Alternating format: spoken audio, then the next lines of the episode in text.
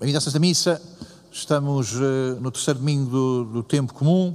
O Papa Francisco estabeleceu em 2019, que, num documento em 2019, estabeleceu que este domingo seja o domingo chamado da Palavra de Deus. É um pouco como o domingo da Santíssima Trindade. Todos os domingos são da Santíssima Trindade. Há um domingo no ano que se chama da Santíssima Trindade para chamar a atenção para que todos os domingos são da Santíssima Trindade e que tudo o que a Igreja celebra é da Santíssima Trindade. Também o da Palavra de Deus, mas todos os domingos são da Palavra de Deus.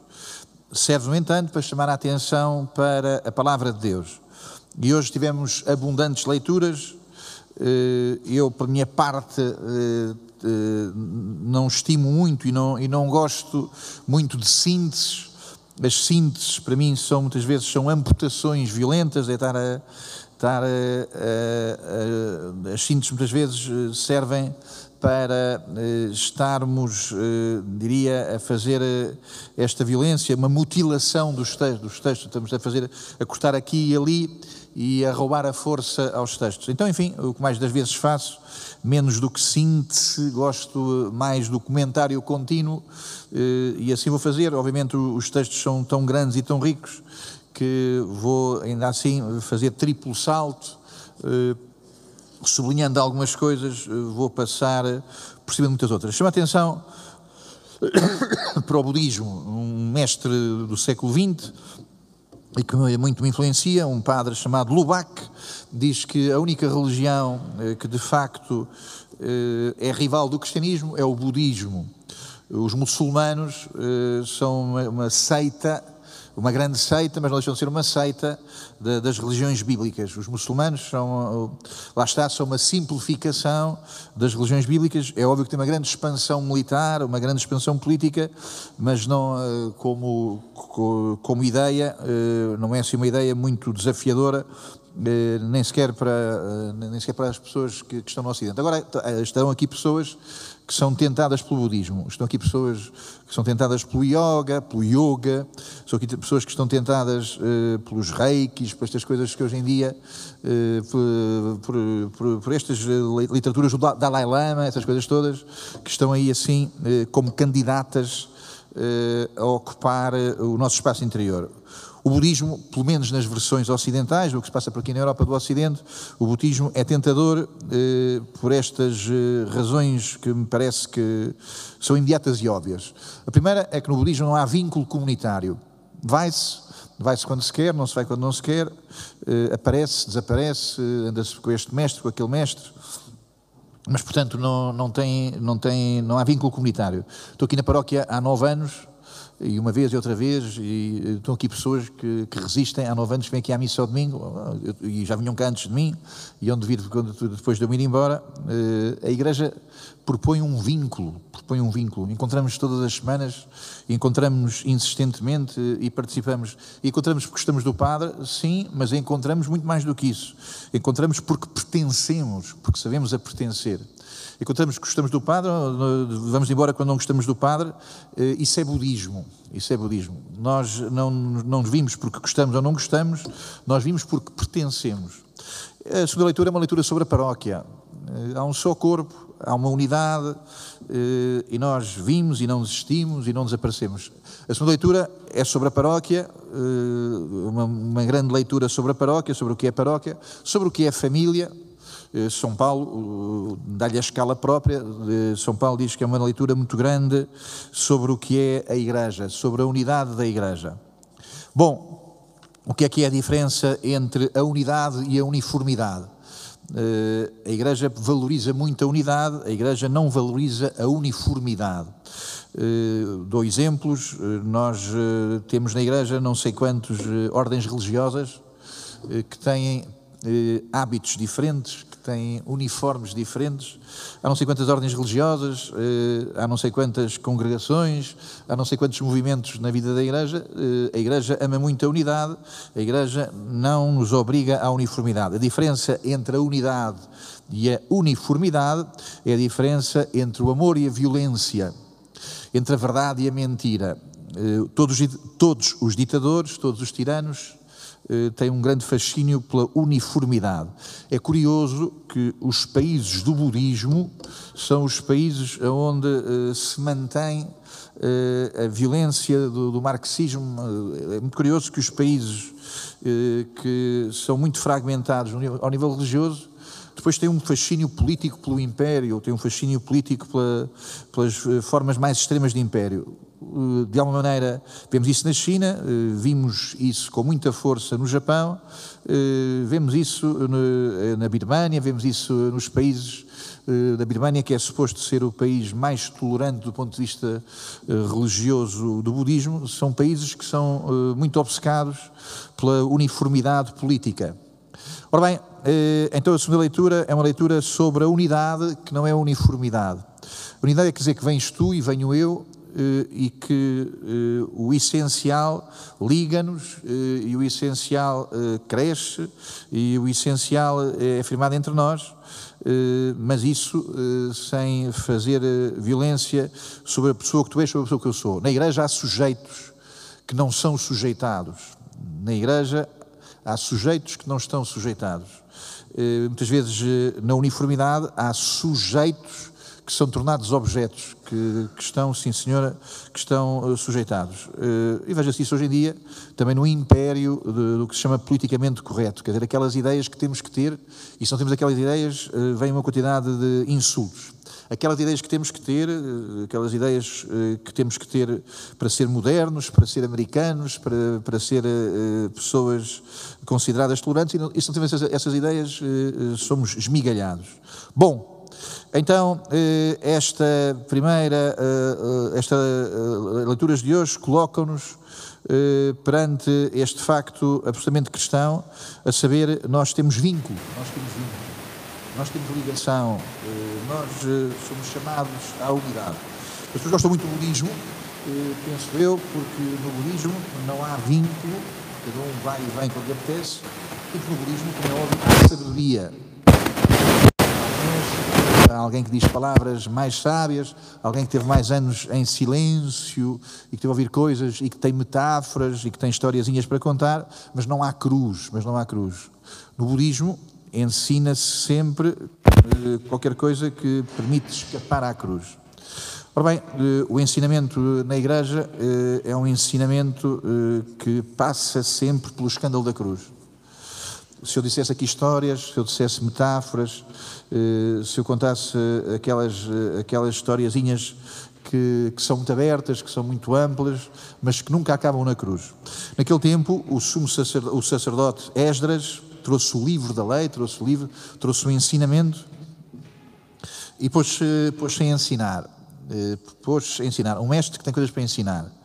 E, e, então fez a leitura do livro, diante, situado diante da porta das águas. O livro permite entrar, ou o, o, o, livro faz que saia uma palavra de verdade, o livro permite entrar para uma maior intimidade com a verdade. Diante dos homens e das mulheres, eh, e todos que eram capazes de compreender. Todo o povo ouvia atentamente a leitura deste livro. O escriba eh, Esdras estava de pé num estrado de madeira feito de propósito. Um estrado de madeira feito de propósito, é, é este estrado. O escriba, o grande mestre da palavra, a palavra Esdras, o nome Esdras quer dizer socorro, aquele que vinha para nos socorrer, aquele que vinha para nos salvar, estava de pé no madeiro da cruz, num estrado de madeira feito de propósito para ser crucificado. O que nos tinha para ensinar, o que nos vinha para ensinar, estava de pé no madeiro da cruz, feito de propósito, e estava neste plano superior em relação a todo o povo. O único que está num plano superior em relação a todos nós é Cristo e Cristo crucificado. Quando eu for levantado no estrado, disse certa vez Jesus, quando eu for levantado no madeiro, hei de atrair todos a mim. E é por isso que no Evangelho se diz que estavam fixos os olhos todos em Jesus. Nós eh, somos ensinados e somos ensinados por alguém que está no madeiro da cruz. Não há, não há nada mais persistente do que uma mentalidade difusa. Não há nada mais persistente do que uma mentalidade difusa. E hoje eh, a mentalidade difusa eh, é de que falar de verdade é ofender, falar de verdade é atacar, é ser intolerante, é ser fanático. Falar de verdade tornou-se o grande fascismo, o grande fascismo. Falar de verdade tornou-se o grande fascismo. Hoje é o domingo da palavra. Há palavras que dizem verdade, há palavras que dizem mentira. As palavras que dizem mentira organizam-se muitas vezes muito bem, as palavras que dizem mentira organizam-se muito bem, tão bem que contam uma mentira em que nós embalamos, chama-se isso ideologia. Há palavras que dizem mentira e estão tão bem organizadas, tão bem construídas que atraem muitos homens. Assim foi com o marxismo, assim foi uh, com, a, uh, com, a, redução que, que, o Freud fez do amor à, sua, à sua psicanálise e por aí fora. Quer dizer, há, há maneiras de dizer as coisas de uma maneira tão bem organizada que as pessoas acreditam nisso durante muito tempo. Eh, nada mais persistente que uma mentalidade difusa e, portanto, estas palavras que nos fazem vergar a cabeça e achar que não há mais nada para além de, do, do, poder, não há mais nada para além uh, da propriedade, de, de, quem tem, de quem tem o domínio, de, de quem tem o domínio das relações de trabalho, não há mais nada para além da libido e, portanto, as pessoas todas ficaram muito envolvidas nesse género de coisas e foram, foram, foram diria, uh, foram cercadas por esse género de pensamento que se chama ideologia. Há palavras que dizem verdade, há palavras que dizem mentira, atenção, eh, há palavras que dizem mentira e que nos agarram e que nos, eh, que nos agarram. A palavra que nos diz mais mentira é que nos diz: és tu. És tu que sabes o que é a tua verdade. És tu que sabes o que é a tua verdade. És tu que sabes o que é a tua verdade. A tua verdade. És tu que sabes o que é a tua verdade. É todo o paraíso do homem que não se abre à verdade que Esdras, à verdade que no estrado nos é ensinada. Não, nós não sabemos a verdade. Nós por vezes sim, por vezes não. Nós tantas vezes eh, somos apenas fazedores de individualismo. Individualismo, essa maneira de conseguir escapar à verdade com a consciência tranquila. Individualismo, essa maneira de escapar à comunidade, essa maneira de escapar à verdade com a consciência tranquila. Então, eh, hoje eh, é-nos dito que o Senhor veio para ensinar, veio para ensinar, veio para ensinar uma verdade que não é fundamentalmente um pensamento, veio para ensinar uma verdade que está aqui na minha pessoa. Eh, a coisa mais extraordinária, na verdade, de Jesus é que ela corresponde à sua pessoa. Os outros falam de ideias, Jesus fala da sua pessoa. Jesus anuncia-se: Eu sou o caminho, a verdade e a vida. A redução disto, a redução de Jesus, eh, o caminho, a verdade e a vida, chama-se individualismo. O esquecimento disto é toda a nossa ideologia. Bom, então nós temos que ser ensinados, temos que andar na catequese.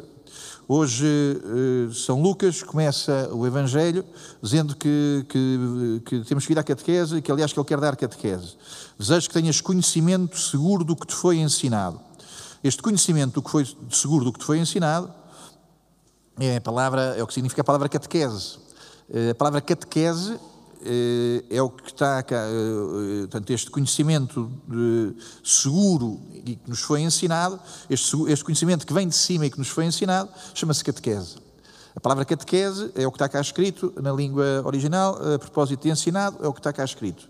Tenhas um conhecimento que te é ensinado, é isso que o Senhor tem para nós. Bom, então, eh, já muitos eh, começaram a falar destes factos que se realizaram entre nós eh, e estes factos foram-nos transmitidos pelos que desde o início foram testemunhas oculares e ministros da palavra, coisas que nos foram transmitidas pelas testemunhas oculares desde o início.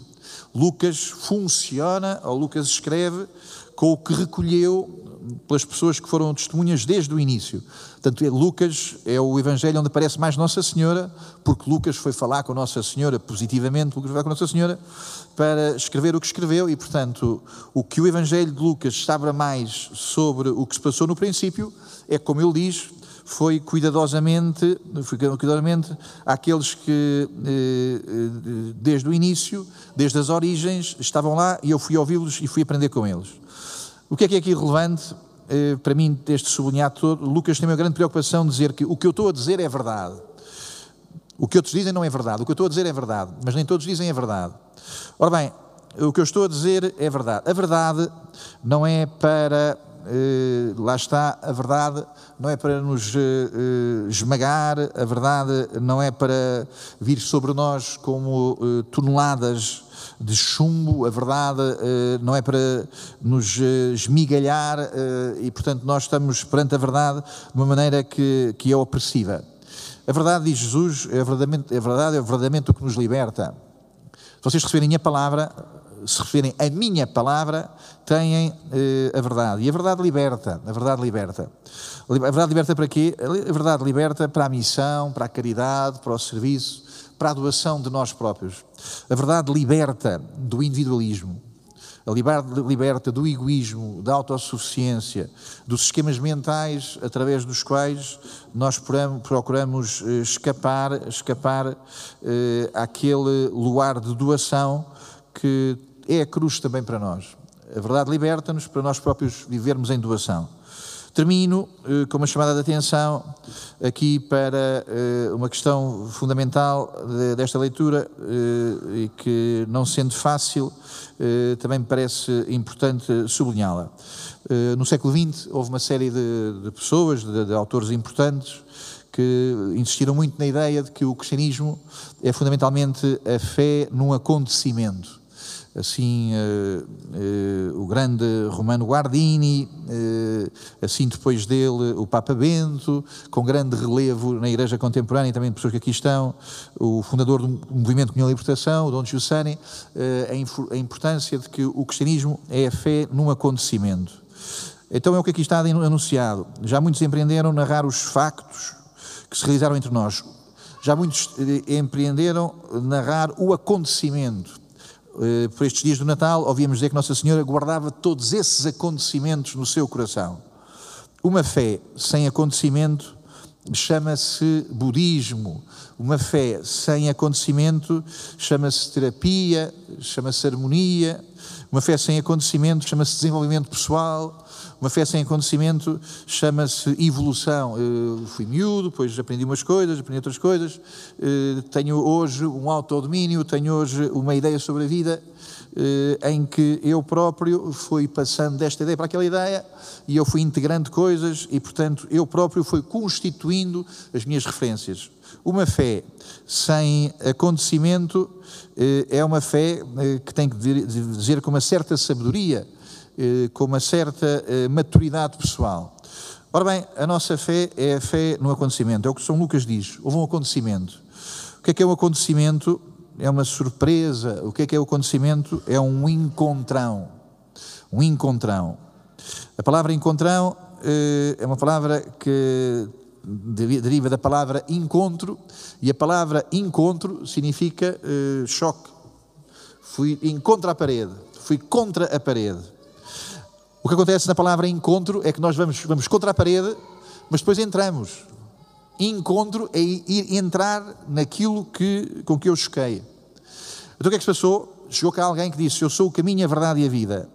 Ter fé é encontrar esse, é ir contra esse e entrar para dentro dele e ele entrar para dentro de nós.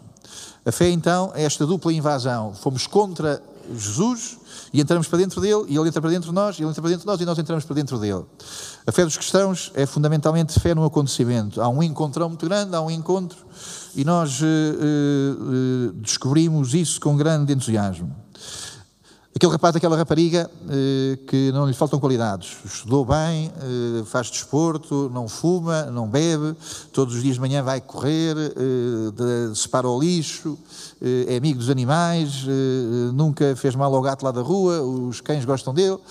No trabalho é sempre delicado, leva chocolates e flores quando alguém faz anos, mas nunca se apaixonou. As religiões eh, sem acontecimento são religiões em que eh, tudo é limpinho, mas em que as pessoas não se apaixonam. A nossa fé é, é uma fé num acontecimento, quer dizer, temos de ter a vida mais organizada ou mais desorganizada.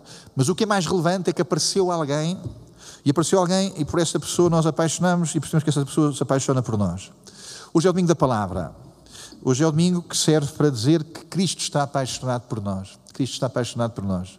E que nós, eh, se mudarmos o coração, também podemos viver eh, desse amor e podemos viver eh, ao encontro desse amor e podemos viver em comunhão com esse amor. Hoje é o domingo da palavra que serve para dizer que Deus está apaixonado por nós e que nós, de verdade, podemos ter relação com este Deus.